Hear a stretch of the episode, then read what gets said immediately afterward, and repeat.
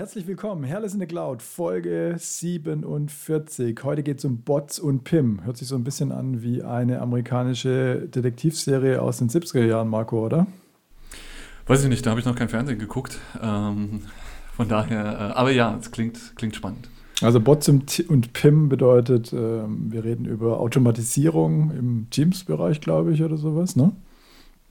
Alles Mögliche, genau. Das ist äh, einmal das allgemeine Thema Bot ähm, und dann die Microsoft-Technologien, äh, die in dem Bereich da sind. Da hat sich ja jetzt auch auf der Ignite noch was Neues getan. Mhm. Ähm, da wollten wir einfach mal äh, drüber reden und einen aktuellen Stand geben. Ja, und ich möchte mal ein bisschen über PIM reden, ein Feature, was irgendwie oft äh, übersehen wird, meines Erachtens, zumindest meine Erfahrungen in Projekten, ähm, was aber wirklich zu Unrecht übersehen wird. Ähm, und da möchte ich heute mal ein bisschen tiefer drauf eingehen. Ähm, aber bevor wir damit loslegen, erstmal zu den News. Genau, da haben wir jetzt keinen Jingle, ähm, sondern das klang jetzt so, als müsste jetzt eigentlich was reinkommen. Äh, so eine, Tages so eine Tagesschau-Melodie. Genau. Ähm, genau, es gibt eine neue Office-App. Ähm, jetzt wird man sich mal fragen, warum brauche ich noch eine neue Office-App? Ich habe da schon so viele Office äh, auf meinem Gerät. Was Microsoft jetzt gemacht hat, ähm, und ich finde es tatsächlich relativ smart. Ähm, es geht darum, dass sie jetzt eine Office-App haben, die nennt sich Office-App.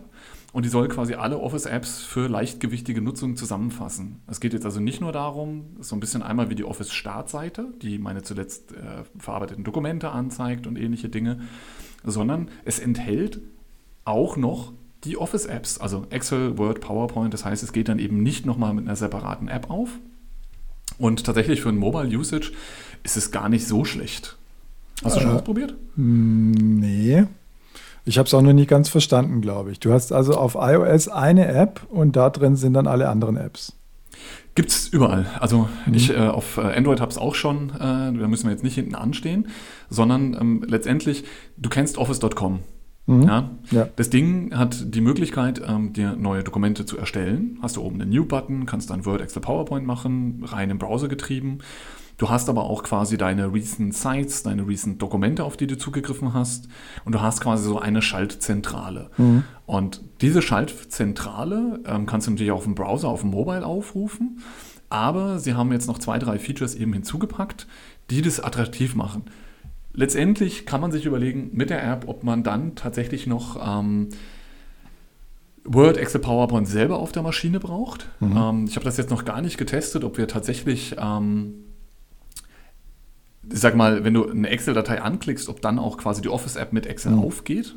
Also mhm. ob sie sie quasi auch mit den Dateitypen assoziiert. Mhm. Ähm, das wäre sicherlich nochmal spannend. Ähm, ich habe bisher nur die reine, reine App getestet und ähm, ich habe Office und Word drauf, sogar dank Android Work Profile ja doppelt. Einmal im privaten Kontext, einmal im geschäftlichen Kontext. Mhm. Und da wäre jetzt eben zum Beispiel die Überlegung, ob ich im einen der Kontexte nicht tatsächlich einfach auf die Office-App gehen kann, weil so oft gucke ich keine Office-Apps, äh, Office-Dokumente an auf dem, auf dem Smartphone, aber das muss ja alles geupdatet werden und, und, und. Also wenn die Dateiverbindung, äh, Datei, Dateiendung damit verbunden wäre, dann wäre das eine Option, ja. Diese App, das gibt es auch auf Windows, ne? Kann man im Store runterladen, soviel ich weiß. Richtig, wobei es, glaube ich, da nicht genau dasselbe ist. Da war das tatsächlich eher wirklich so ein, so ein nativer Rapper um Office.com. Ähm, ja, das, mhm. was die App jetzt zum Beispiel hier ausmacht, ist, äh, dass wir tatsächlich da noch Zusatzfunktionen drauf haben. Und das sind zum Beispiel Funktionen wie, ähm, das kennen wir vielleicht auch von der Ignite oder von den AI-Features, die angekündigt wurden. Du hast ein Blatt Papier auf dem Tisch liegen mit einer Tabelle und dann kannst du das quasi digitalisieren, mhm. indem du das ähm, abfotografierst, so ein bisschen Office Lens mäßig. Das heißt, sie versuchen das wirklich alles in, in eine App reinzubringen. Mhm. Und das kann es schon interessant machen an der Stelle. Okay. Irgendwann wird man so weit sein, dass wir nur noch äh, zwei Microsoft-Apps haben, die Teams-App und die Office-App wahrscheinlich. Richtig, ähm, genau. Es sei denn, äh, ja, irgendwann wandert alles in die Teams-App rein. Äh, E-Mail ist ja jetzt quasi auch schon angekündigt. Ich weiß nicht, das haben wir das letzte Mal gar nicht besprochen, oder? Nee, kannst du gerne erzählen. Ich glaube, da haben wir drüber äh, uns auf Twitter ausgetauscht. Ähm, da ging es um eine, um eine User Voice, glaube ich, ne? Genau, in User Voice haben sie jetzt gesagt, ähm, Gott sei Dank, das war meine Erleichterung, dass sie nicht gesagt haben, we are working on it. Äh, kurz der Kontext, Teams ist ja genau Hub for Teamwork. Einige Leute wünschen sich auch E-Mail da drin. Ich hoffe, dass sowas niemals kommt. Ähm, jetzt sind wir meinem Desaster ein Stück näher gerückt, weil Microsoft diesen User Voice Eintrag genommen hat und hat gesagt, we are thinking about it. Mhm. Ähm, ja, und das ist halt so ein bisschen die, die Problematik, dass ich glaube, dass es da drinnen nichts zu suchen hat. Ähm, die sollten sich lieber Details in Teams raussuchen und diese verbessern, statt da jetzt auch noch Mail reinzudonnern. Ähm, aber es ist ja nur ein Thinking about it. Das kann dann auch mit Closed von Nonsense äh, geschlossen werden. Mhm. Du Marco, ich musste mal eine andere Geschichte ganz kurz nebenbei erzählen. Ähm, wir sollten mal eine neue Kategorie beim im Podcast einführen. Ähm, die Leute sollten uns mal und versteht das ruhig gerne als Aufforderung, ähm, mitteilen, in welchen skurrilen Situationen Sie denn unseren Podcast hören. Denn mir hat heute einer unserer Hörer erzählt, dass er uns hört, zum Beispiel beim Wildschweinfüttern. Ähm, ich bin mir sicher, da gibt es noch die ein oder andere äh, lustige äh, Situation, in denen äh, wir gehört werden. Und äh, wenn ihr mögt, äh, schreibt uns doch an und sagt uns mal Bescheid. Genau, bitte immer an den Hashtag äh, Safe for Work denken. Ähm, aber ich hoffe, ihr habt da einigermaßen normale Situationen. Genau. Ja, nächste News. MTP ist GA. Was bedeutet das, Marco? Äh, dass das jetzt verfügbar ist, äh, die General Availability. Ähm, mir ist so schnell kein schlechter Witz eingefallen, deswegen eine kurze Denkpause. Aber MTP hatte irgendwas mit Tennis zu tun, oder? Ach nee, das war ATP. ähm, genau, Mal, Microsoft äh, Threat Protection, das ist yeah. doch ein tolles neues Portal. Ja, genau, das ist das Portal, was diese vier anderen Portale zusammenschließt: äh, Azure ATP, Office ATP, MD ATP und MCAS.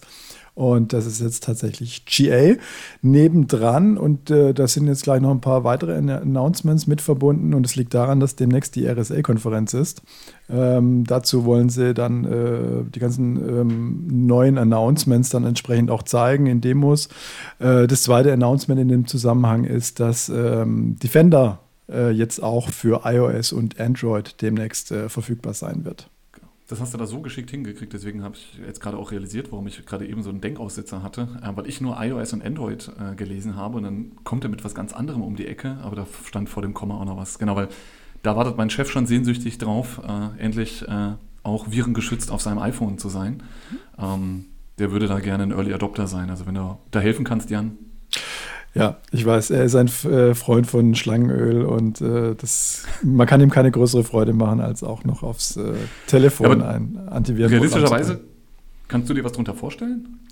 Das ist jetzt einfach der erste Schritt. Man will ja da in Richtung, hauptsächlich in Richtung ATP gehen auch, äh, Threat Protection. Ähm, das wurde momentan nur durch Third Party ähm, abgedeckt, äh, zum Beispiel Lookout äh, konnte man dann mit MDATP verbinden und dann wurden Signale von den Mobile Devices eben ähm, Richtung ähm, MDATP äh, gesandt. Und Microsoft steigt da jetzt natürlich selber ein, so wie sie jetzt auch auf andere Desktop-OS-Plattformen äh, sich ausbreiten, macOS, Linux. Ähm, so möchte man natürlich jetzt auch in Richtung ähm, iOS gehen. Und der erste Schritt ist immer erstmal Antivirus zu bringen. Und der zweite Schritt ist dann Richtung äh, Threat Protection zu gehen. Ja, aber wer jetzt Apple kennt, weiß ja, dass sie ja nicht gerade offen sind, eine offene Plattform haben und sowas zu machen. Da jetzt tatsächlich ja wirklich die Frage, was kann das machen? Also assoziiert es sich dann mit Excel und Word und schleift es durch, bevor es Word öffnet. Also mir fehlt tatsächlich aber der Ansatz, was es denn dort machen könnte. Oder vielleicht, weiß ich nicht, tauscht den DNS an, aus, äh, damit alle DNS-Anfragen darüber gehen. Oder macht eine VPN, äh, damit der gesamte Traffic äh, irgendwo rüberläuft. Also mir fehlt so irgendwie gerade auf iOS der Ansatz, ähm, was man da machen kann. Also vielleicht darfst du ja auch nicht sagen, aber ähm, Falls du äh, spekulieren darfst, immer her damit. Du, ehrlich gesagt, ich habe keine Ahnung. Ähm, habe mich damit noch nicht beschäftigt. Ähm, können wir mal irgendwann aufbereiten. Aber momentan habe ich mich da noch gar nicht ja. mit. Äh, Spätestens mit der RSA, wenn wir wissen, was sie denn glauben, da zu verbessern. Ähm, und dann können wir euch das auch noch mal ganz warm aufs Brot schmieren. Genau. Also bei macOS ist es ja tatsächlich so, da kann ich vielleicht was dazu sagen. Ähm, da gehen sie im Prinzip, ähm, steigen sie aufs gleiche Pferd wie, wie jetzt im Windows-Bereich. Äh, man versucht da eben auch Richtung, welche Prozesse laufen, welche File, Files werden geschri ja, geschrieben. Bei Mac sehe ich das ja auch. Da sehe ich mhm. auch, dass sie an die Schnittstellen rankommen. Ja. Aber bei so einem Closed System wie, wie iOS, ähm, weil mein Gott, es gibt ja, glaube ich, auch von anderen Anbietern ähm, Virenscanner für den Mac, auch wenn man ja eigentlich den gar nicht brauche, aber technisch kommst du halt daran, mhm. wie du gesagt hast, Signale und solche Sachen, die durchgesendet werden. Ja. Bei iOS und Android hätte ich ja auch erwartet, dass alleine durch das Intune-Management du gewisse Signale wie, keine Ahnung, das Device ist jailbroken oder sowas, mhm. auch schon irgendwie mitkriegst, dass du dafür jetzt nicht extra eine Defender-App brauchst. Genau, aber dadurch gibt es ja eben auch diese Management-Schnittstellen, die du gerade ansprichst, zum Beispiel für Intune und so weiter, auch in iOS. Und äh, da kannst du ja auch schon einiges mitsetzen und abfragen, ähm, wie das ansonsten so aussieht, was da alles offen ist, äh, was da benutzt werden kann, kann ich dir nicht sagen, aber es muss ja ein Geschäft geben. Lookout und andere Firmen haben das auch schon ähm, ausgenutzt in der Vergangenheit und haben da Threads gefunden, die eben auf iOS da hip waren in dem Moment. Ähm, aber ich werde mich damit beschäftigen und werde dir irgendwann in den nächsten Podcasts mal davon erzählen. Sauber. Ja, das nächste, die nächste News hat mich äh, tatsächlich ein bisschen stockend gebracht. Ähm, Gesichtsmasken. Ähm, ich habe am Anfang echt gedacht, es geht um Face ID. Genau, das Zeug nennt sich irgendwie Face ID Masks. Äh, das ist wirklich der Hammer. Ähm, letztendlich dank, haben dank Coronavirus ähm, quasi in dem asiatischen Bereich gibt es ja viele, die diesen Mundschutz tragen. Und ähm, findige Leute haben jetzt auch überlegt, dass man da Geld draus schlagen kann. Die bieten dir jetzt eine gecustomized Maske an, die den Teil, die die Maske überdeckt, quasi auf die Maske druckt. So, dass du eben nicht eine Maske, keine Ahnung, die den Mund bedeckt in grün hast, so wie man es aus dem OP kennt. Ah, ähm, du, sprichst, sondern, du sprichst von einer, einer Mundschutzmaske. Einem Mundschutz, genau, da wäre mhm. der korrekte äh, Begriff, genau. Und ähm, ja, aber sie haben es dann, glaube ich, auch, weiß ich nicht, Face Mask oder Face ID äh, äh, genannt. Deswegen, mhm. ähm, also ich musste da dreimal hingucken und ich dachte erst, es ist transparent. Ähm, nee, es ist tatsächlich einfach eine, eine, Maske, die du dann da bestellen kannst. Ähm, damit die Leute nämlich nicht einfach irgendwie nur noch äh, ein Drittel deines Gesichtes sehen, sondern dass du dich auch erkennst. Plus, es erspart dir auch die ganze Zeit zu lächeln, weil du kannst dich ja für eine deiner Gesichtsausdrücke dann entscheiden beim Ausdrucken und dann bist du ein ewig fröhlicher Mensch. Das ist natürlich Wahnsinn. auch ein Vorteil, un unabhängig davon, von dem, was es eigentlich ursprünglich bezwecken wollte, ähm, dass man da immer noch sieht, wer da drunter steckt, auch wenn man die ganze Zeit äh, durch China mit, diesem, äh, mit dieser Gesichtsmaske läuft, ähm, kann man natürlich, wie du sagst, dadurch immer freundlich schauen, auch wenn unter der Maske die Mundwinkel nach unten gehen. Genau.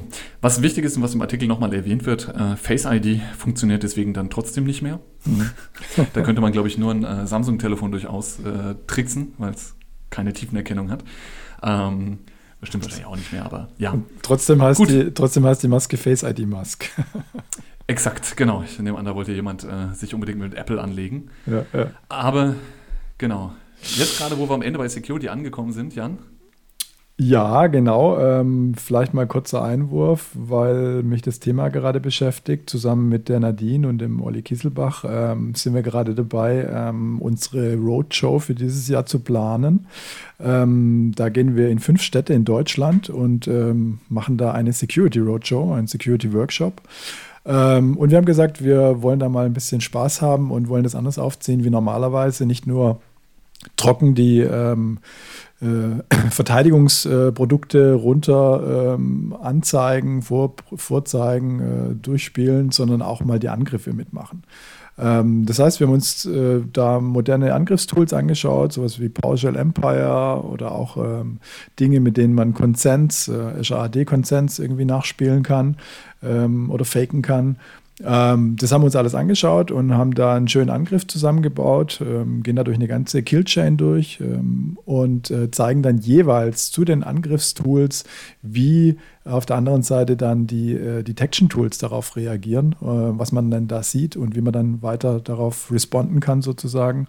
Also eine echt spannende Geschichte. Wir sind da jeweils zu dritt und ähm, ich glaube, dass das ein spannender Tag jeweils wird in, in, in München, Stuttgart und Offenbach jetzt erstmal.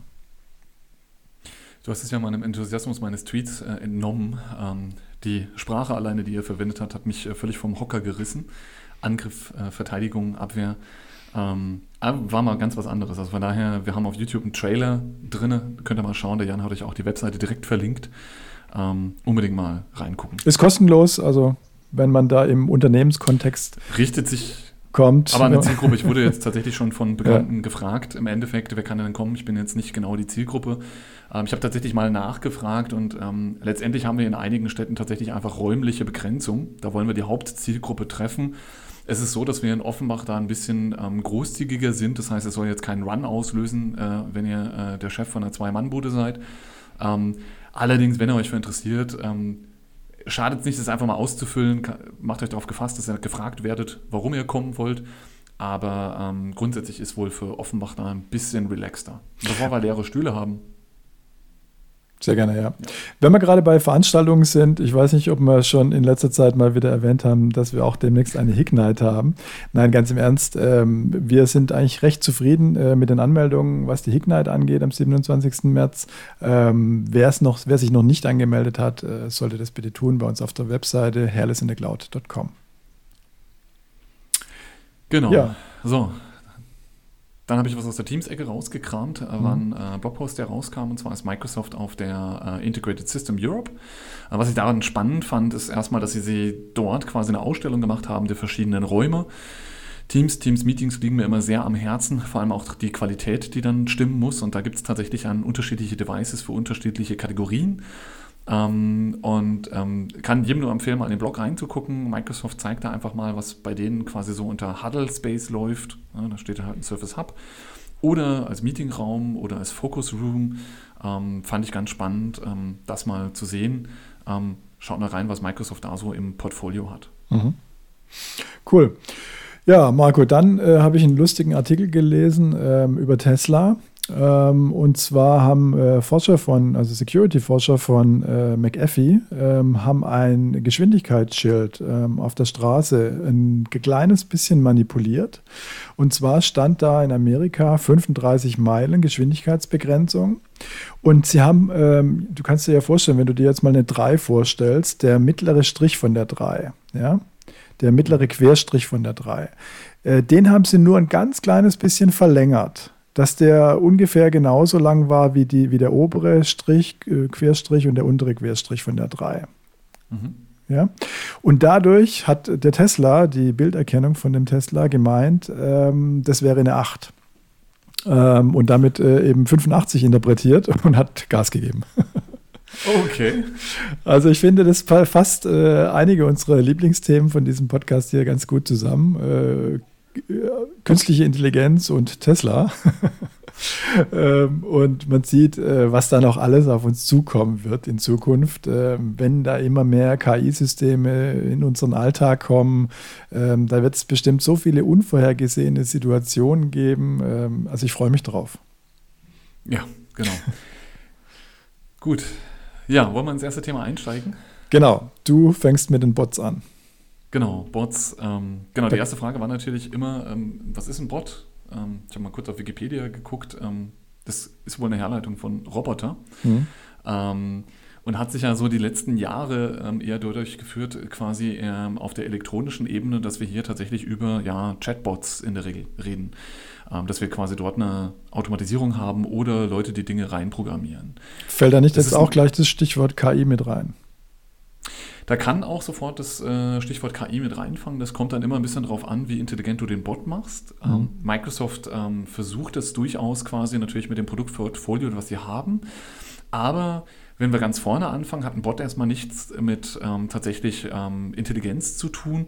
Ähm, Bots kennen wir ja auch schon lange, rein theoretisch zum Beispiel aus dem Telefonbereich. Äh, wenn wir irgendwas anrufen ähm, und du wirst dann aufgefordert, du kriegst dein Menü angesagt und du musst dann Hash 1, Hash 2, Hash 3 sitzen ja, das hat nichts mit Intelligenz zu tun, mhm. sondern einfach mit einer stumpfen Programmierung, if then. Ähm, Intelligenz wird ja erst dann quasi erforderlich, wenn ich zum Beispiel Sprache analysieren muss. Mhm. Genau, das ist ja, wenn ich ganz kurz unterbrechen darf, das ist ja eigentlich auch dieser Turing-Test, womit ähm, künstliche Intelligenz immer noch gemessen wird. Also man setzt sich im Prinzip vor einen Computer, fängt an zu chatten mit jemandem oder etwas und wenn man dann den Eindruck gewinnt, das ist ein Mensch, dann wäre sozusagen der Turing-Test bestanden. Ne? Genau. Und ich würde mal sagen, heute ähm, kommt man da relativ schwer durch. Microsoft hat es ja schon teilweise auf, auf Twitter oder glaube auch in äh, asiatischen Netzwerken probiert, quasi mit seinem Thai-Bot und ist da teilweise ja dann, ähm, naja, gescheitert. Der hat halt äh, Züge angenommen, das haben wir auch schon mal berichtet, die nicht besonders äh, politisch korrekt waren, zumindest aus, je nachdem, aus welchem Lager du kommst. Ähm, aber das sind halt genau solche Sachen und beim Bot, und das ist halt ich finde es wunderbar, dass du das genauso hast. Wir sind bei Bot sofort dabei, dass wir quasi über Intelligenz reden. Mhm. Ähm, aber das muss es ja gar nicht. Es reicht ja auch teilweise, wenn ich hier tatsächlich einfach interaktiv äh, mich durch ein Menü hangeln kann und kann das einfach über eine andere Art und Weise machen. Ähm, eine Suchmaschine für ein Wikipedia. Eine Suchmaschine für Wikipedia? Ja, oder für eine Datenbank, für einen Help-File. Sowas zum Beispiel, genau. Also letztendlich ist genau das, was du sagst. Du hast halt eine, eine Haufen Keywords, mhm. ja, die der Benutzer äh, eingeben kann und auf Basis der Keywords werden dann Aktionen ausgeleitet, äh, mhm. abgeleitet. Ähm, wir haben tatsächlich ähm, auch eigene Erfahrungen mit Bot-Entwicklung. Tatsächlich waren wir da relativ früh dabei. Das war alles noch unter den Lync-Zeiten. Da haben wir für einen der Anbieter, äh, einen unserer Kunden mit Microsoft Sponsoring, die wollten halt unbedingt solche, solche Produkte in den Markt zeigen können, ähm, haben wir tatsächlich ähm, über Lagerbestände, da ging es so, dass ähm, die Kollegen für einen, für, einen, äh, für einen Bau von etwas Großem ähm, Teile benötigt haben, die waren nicht auf Lager und es ging darum, dass die dann möglichst schnell, wenn die wieder auf Lager sind, es eine Art Wettrennen durchaus auch gibt, weil das Teil wird halt von mehreren Leuten benötigt.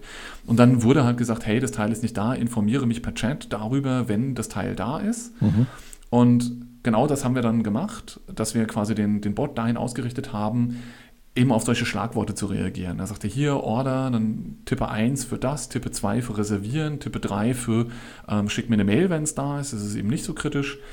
Ähm, und wie gesagt, das ist, mein Gott, mit Intelligenz hat das wenig zu tun. Das ist eine große If, der halt auf Keywords geht. Mhm. Genau, also genau da fängt ja jetzt mal ein Vorteil an von dem ganzen äh, Bot-Gedöns. Ähm, ich habe neulich gelesen, dass ähm, jemand aus der Community auch plant, äh, einen Bot zu bauen, in, der, in dem er sein ganzes Wissen ähm, zur Verfügung stellen möchte ähm, über ein bestimmtes Produkt. Ähm, und das stelle ich mir eben so jetzt nur den halben Teil vor. Aber ich weiß natürlich nicht, was er noch alles vorhat. Aber wenn man das jetzt mal darauf belässt, dann wäre es ja jetzt im Prinzip nur ein Help-File mit einer Suche sozusagen. Ja? Genau. Aber in dem Moment, wo ich da jetzt noch solche Zusatzfunktionen einbaue, wie du es jetzt gerade ansprichst, dass ich dann nämlich dann auch darauf reagieren kann und sagen kann, erinnere mich, äh, wenn das wieder da ist und er hat einen automatischen Suchauftrag im Hintergrund, dann fangen natürlich da gewisse intelligente Vorteile an. Genau, weil oft haben wir genau solche Sachen, die dann einfach eine Konversation mit einem Menschen einen abnehmen. Ja, also so typische Helpdesk-Szenarien. Ich rufe an, was heute ja ein Helpdesk macht, da hast du ja in der Regel, hey, mein OneDrive synkt nicht. Und der, der Helpdesk, Service Desk macht ja auch nichts anderes, als vier, fünf Sachen abzufragen. Ja, sind sie denn eingeloggt? Äh, haben sie denn Internetverbindung?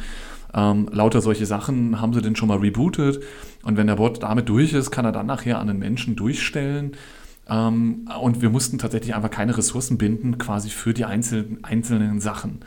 Ähm, die meisten mhm. haben sich dann den Shortcut einfach gemerkt. Äh, mit Antwort 4 komme ich immer direkt zum Helpdesk und kann denen nochmal erklären, äh, was ich habe. Und die sagen dann halt, boot mal durch und dann geht's wieder. Mhm. Aber wie du sagst, es gibt da einfach viele spannende Szenarien. Das Problem ist aber tatsächlich, ich muss diese Szenarien haben und eine ganze Zeit lang war es einfach so, dass Microsoft auf alles einfach irgendwelche Bots draufgeworfen hat. Auch wenn du das Problem nicht hattest, hast du halt einen Bot gebraucht. Mhm. Ähm, Berater waren da wahrscheinlich auch nicht unschuldig dran. Ähm, aber man musste halt immer gucken. Und ich glaube, diese Bot-Szenarien, das sind tatsächlich einfach spezifische Probleme, die man haben muss gab ja auch eine Zeit lang und da draußen gibt es ja fertige Produkte, die man einkaufen kann als Software as a Service für meine Webseite, wenn ich mit Kunden in Kontakt treten will. Ja, willst du, äh, hast du eine Frage zu Mobile Device Management? Möchtest du eine Frage zu Realm Join? Hast du eine Frage zu Real Migrator?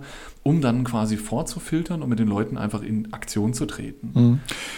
Was mich jetzt mal interessiert, Marco, ist, ähm, was muss ich denn tun, um einen Bot zu bauen? Ähm, also ich habe äh, gerade bei besagtem Kollegen äh, neulich gelesen, der jetzt gerade hier einen Bot aufbaut für seinen der so im Prinzip sein Wissen abfragen lassen wird dann. Ähm, der hat geschrieben, dass er jetzt die ganzen Inhalte zusammenschreibt und ähm, das auch in äh, Markdown macht. Aber was, ich meine, das stelle ich mir jetzt relativ einfach vor, so die Inhalte irgendwie bereitzustellen. Aber was stellt denn Microsoft für Tools bereit, um dann eben auch diese anderen Geschichten irgendwie äh, zu realisieren zu können? Also zum Beispiel, ähm, was du gerade, das Beispiel, was du gerade gebracht hast mit erinnere mich doch mal daran, wenn jetzt dieses ähm, bestimmte Stück dann wieder im Lager da ist oder sowas. Habe ich da Automatisierungsmöglichkeiten? Richtig, da haben wir eine ganze Menge Automatisierungsmöglichkeiten und Microsoft hat tatsächlich ja mehr als eine Lösung wieder für das ganze Thema. Mhm. Ähm, was wichtig ist im Endeffekt, ähm, wir müssen auch immer gucken, wo wird der Bot eingebunden. Ähm, erwarten wir, dass der Bot in bestehenden Chat-Produkten, ja, wo ich ja eh schon quasi per Chat unterwegs bin, wo sich ein Bot natürlich hervorragend anbietet, oder habe ich teilweise Lösungen, die quasi freischwebend sind. Das heißt, ich habe zwar Teams, aber um mit meinem Unternehmensbot zu reden, ähm, muss ich dann doch eine Webseite öffnen, ja, weil das Tool das nicht anders kann. Und Microsoft hat da unterschiedliche Ansätze. Ähm, gehen wir da kurz drauf ein. Es gibt einmal das sehr generische und allgemeine äh, Bot-Framework von Microsoft. Das beziehe ich, wie sollte es anders sein, über Azure. Das heißt, da kann ich mir in Azure eine Ressource anlegen, der mir tatsächlich so eine Grundinfrastruktur anbietet. Ähm, das geht so weit, dass er dir eben auch eine, eine Web-Oberfläche anbieten kann.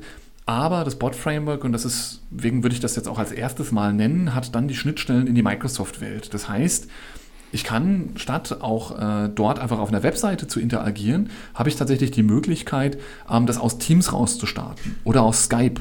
Ja, tatsächlich war Skype vorher, Teams kam erst nach und auch auf der Ignite jetzt angekündigt Bot Framework 4.6. Also wenn ihr startet, guckt bitte, dass ihr mit dem Bot Framework 4.6 startet. Da ist nämlich die Teams-Integration viel besser gelöst. Und dann habe ich die Möglichkeit, diese Chat-Interaktion mit dem Bot dort zu realisieren. Der hostet mir meinen Code, meine Logik. Ja, und mhm. da drin habe ich dann tatsächlich alles zur Verfügung. Es ist C-Sharp oder welche Sprache auch immer ich mich aus, äh, mir aussuche.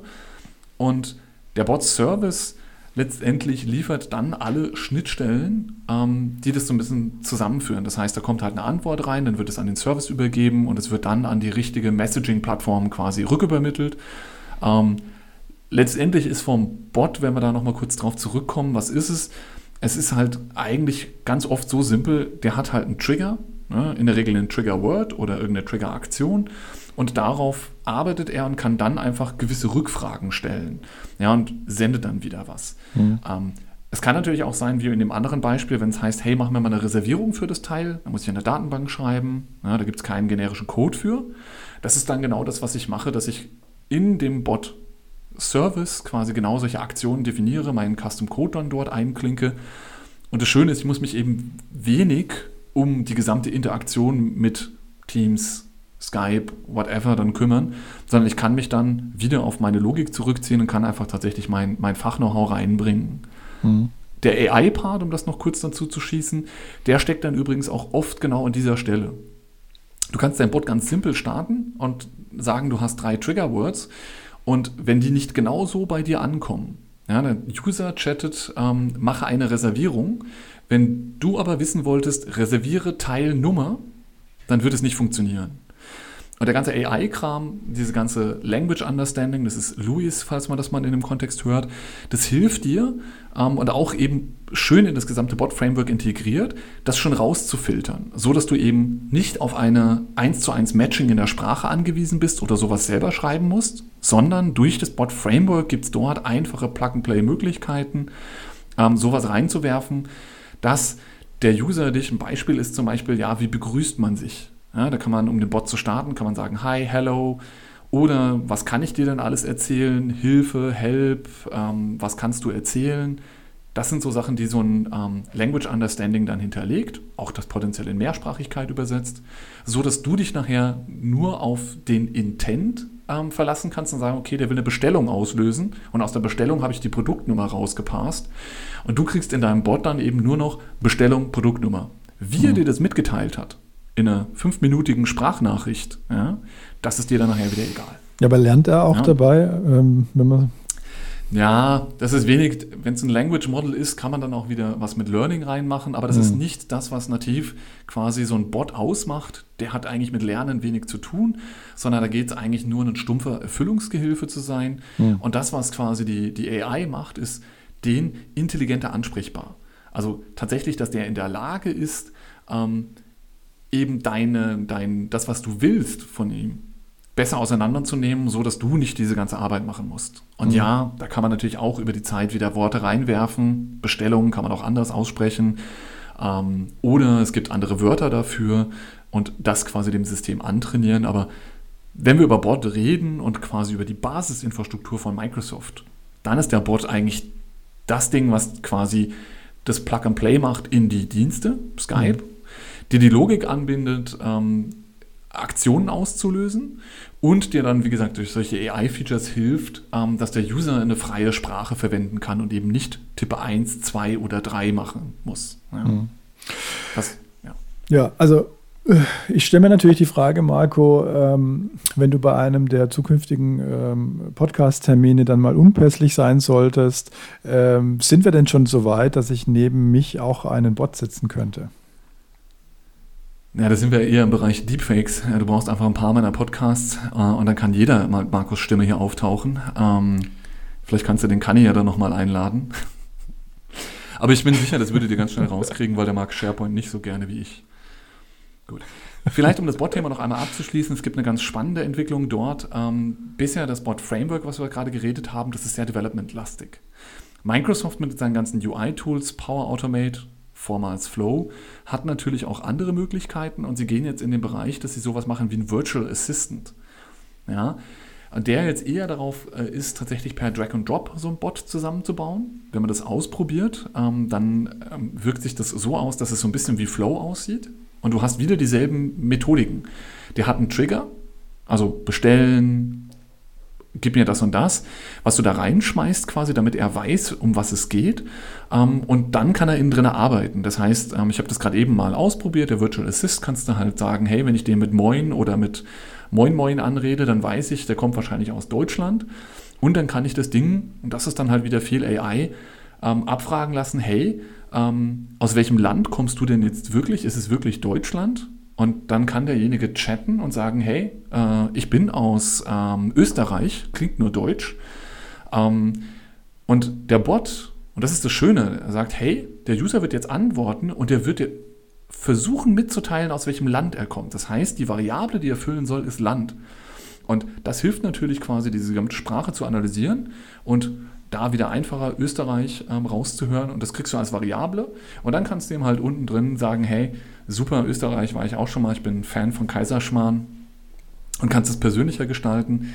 Wie gesagt, das sind jetzt alles Nonsensbeispiele, aber wie gesagt, durch diese Intelligenz, die da drin steckt, ähm, ist es spannend und es ist tatsächlich so ein bisschen wie im Power Automate Flow Bereich, dass du das per Drag and Drop zusammenziehen kannst. Du kannst daraus auch wieder Flows Power Automate starten ähm, und dann zum Beispiel eben in die ganze schöne Welt von Microsoft zurückschreiben, einen Teams-Chat intern auslösen, eine Mail versenden, eine Datei erstellen und und und. Mhm. Also das ist quasi so die letzte Evolution, die Microsoft da gerade im Angebot hat, das per Drag and Drop zu tun. Verstehe, verstehe. Äh, fällt mir gerade dazu ein, ich habe die Woche mal mit so einem Microsoft-Mitarbeiter gechattet, ähm, einer, der keine deutsche Sprache äh, spricht. Also ich habe mit Englisch auf ihm gechattet, äh, mit ihm gechattet. Und dann habe ich, hab ich ihn gefragt, wann ein bestimmtes Feature denn äh, zur Verfügung steht. Und er, hatte und er hat daraufhin nachgefragt, äh, ob ich in MTA, MTP meine. Also er hat geschrieben in MTP, Fragezeichen. Und weil dieses in MTP ähm, ja auch Deutsch sein könnte, äh, habe ich darauf Ja geantwortet. Ist mir dann erst später aufgefallen. Äh, das, also, das sind also die Probleme, in die ich laufe, die, in die werden natürlich die ganzen ähm, äh, Bots natürlich auch laufen. Ne? Exakt. Und gerade da ist der Mensch in der Regel besser, das zu verstehen. Ähm, nichtsdestotrotz, ähm, wie gesagt, ist die, die, die Alternative zu sagen, tippe 1, 2 oder 3 ein auch nicht besser. Ja, ja. Ja, gut, Marco, kommen wir mal zu PIM. Ähm, Privileged Für was steht das eigentlich? Ja, genau. Privileged Identity Management. Ähm, hm. Kurz gesagt. Und ich dachte, du willst heute mit mir über Outlook sprechen, weil das heißt eigentlich auch Personal Information Management. Können wir auch machen, wenn du möchtest. Ich verwende zwar kein Outlook. Nee, lass mal. ähm, ja, folgendes. Äh, fangen wir mal erst mit einer Geschichte an. Und zwar wusstest du eigentlich, ähm, als äh, Edward Snowden ähm, in äh, 2013 die ganzen Dokumente äh, geleakt hat, wusstest du eigentlich, wo er die hergenommen hat? SharePoint. Das weißt du? Alle guten Sachen kommen aus SharePoint. Ja. Das war ein SharePoint-Administrator, hat ihn sofort deutlich sympathischer gemacht. Ganz genau so ist es, ja. Und er hatte natürlich auch äh, immer Zugriff auf diese Dokumente und konnte, konnte dann natürlich auch in den After-Hours sozusagen äh, sein, die Sachen runterladen und konnte die entsprechend äh, dann auf einen USB-Stick äh, kopieren und sie dann entsprechend verteilen. Ja. Ähm, PIM hätte vielleicht ein bisschen geholfen, denn äh, es versucht auch nochmal die Leute, die Zugriff haben auf etwas, ähm, einzuschränken. Und zum einen ähm, passiert es dadurch, dass sie nur einen Point-in-Time oder Just-in-Time-Access bekommen. Das heißt also, man beantragt sich diesen äh, Zugriff auf seine Rolle. Ja, es gibt ja in Azure Active Directory verschiedene Rollen ähm, zum Beispiel ein Exchange-Administrator ähm, oder auch ein äh, Global-Administrator, ein Security-Administrator und so weiter. Und ähm, auf diese Rollen kann man dann per PIM äh, eine Policy legen sozusagen und kann sagen, ähm, ich möchte, dass die User, die, äh, denen ich diese Rolle zuweise, äh, sich diese Rolle greifen können, aber dass sie die erstmal beantragen müssen. Ja? Äh, das ist dann zeitgebunden, das heißt, es ist nur für eine einstellbare Zeit, steht dem User dann diese ähm, Rolle zur Verfügung. Und ich kann da bestimmte Bedingungen mit verbinden. Ich kann also sagen, ähm, er muss zum Beispiel äh, MFA machen, bevor er sich die Rolle holt. Er muss außerdem ähm, eine Justification eintragen, also er muss also einen Grund angeben, warum. Äh, ist natürlich immer so ein bisschen zweischneidiges Schwert. Viele Leute machen dann da nur einen Punkt rein. Das heißt also, es hat auch ein Organizational äh, Impact. Man muss also auch in der Organisation dafür sorgen, dass es dann auch so gelebt wird, wie man das haben möchte. Man muss die Leute, die Administratoren oder auch alle andere Rolleninhaber dazu bewegen, dass sie einen richtigen, vernünftigen Grund angeben, damit das Tool auch äh, was nutzt. Ja? ja, ich glaube, wenn du das Tool richtig nutzt, dann ist eine Review dieser Tätigkeiten oder dieser, dieser Aktionen sowieso da. Das heißt, der nächste Punkt wäre ja irgendwie Notifications, ähm, glaube ich. Also wird da jemand benachrichtigt? Ist das optional oder passiert das immer? Auch das kannst du einstellen. Äh, kannst du auch sagen pro Rolle, ähm, ob man benachrichtigt werden soll. Ähm, aber ähm, auch zu den Justifications, zu der Begründung kann ich noch mal was sagen. Wir haben uns da auch was Lustiges einfallen lassen bei uns im CSOC.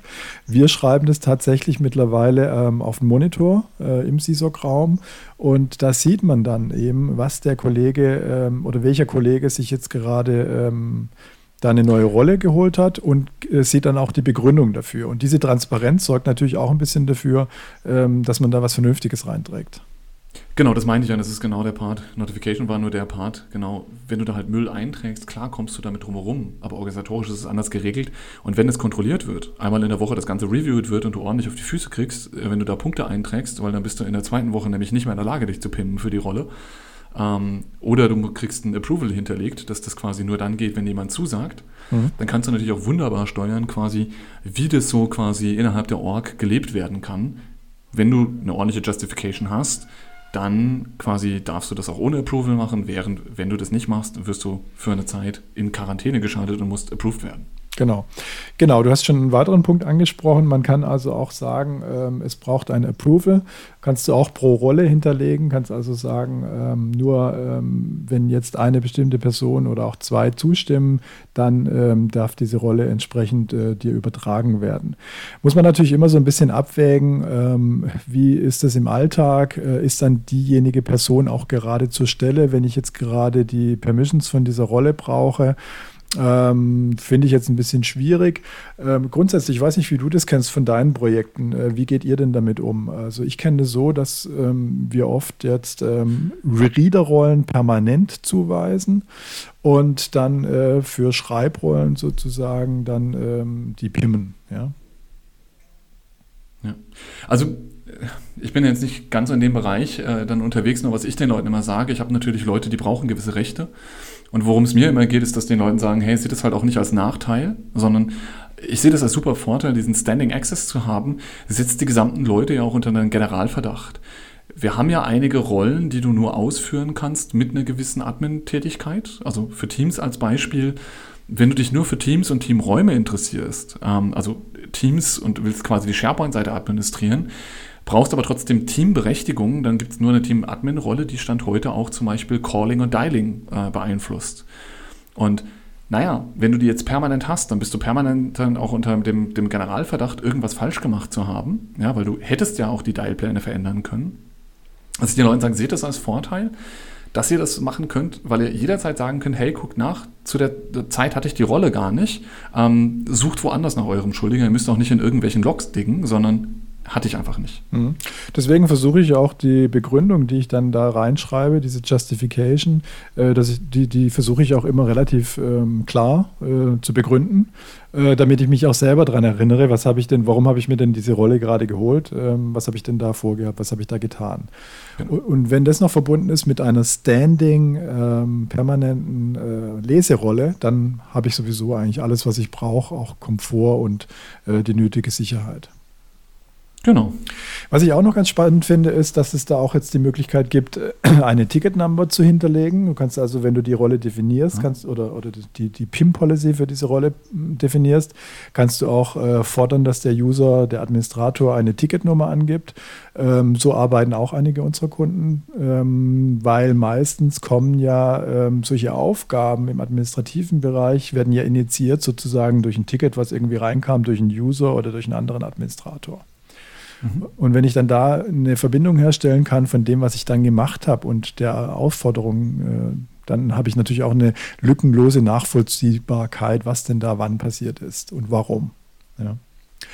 Für die Leute, die ähm, da häufig mitarbeiten und auch vielleicht häufig in verschiedenen Tenants mitarbeiten, wie wir jetzt im Consulting-Bereich, ähm, kann ich auch erzählen, dass es ein PowerShell-Modul gibt, mit dem man sich selber pimmen kann.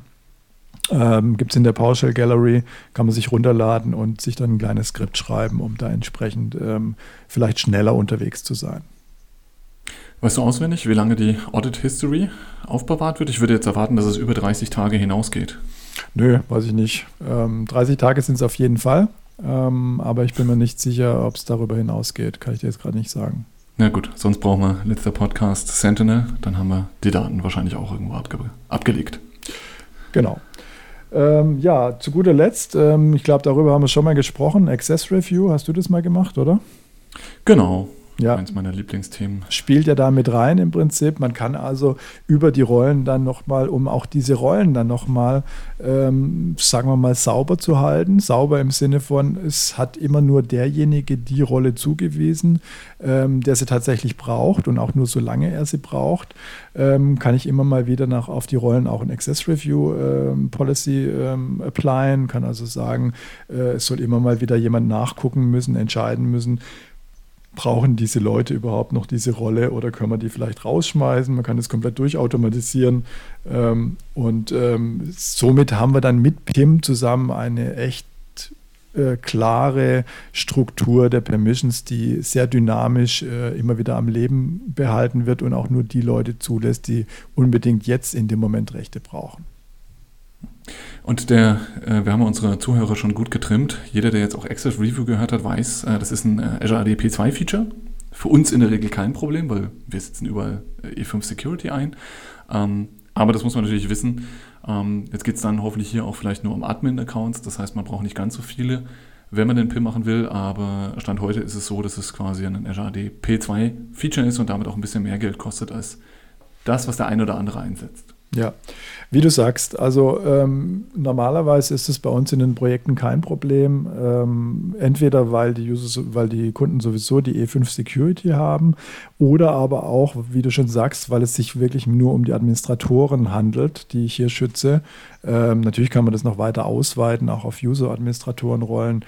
Aber ähm, normalerweise handelt es sich um eine relativ begrenzte Gruppe, ähm, wo dann die Lizenzkosten auch selbst dann, wenn ich keine komplette E5 Security für alle habe, eigentlich sich im Rahmen halten.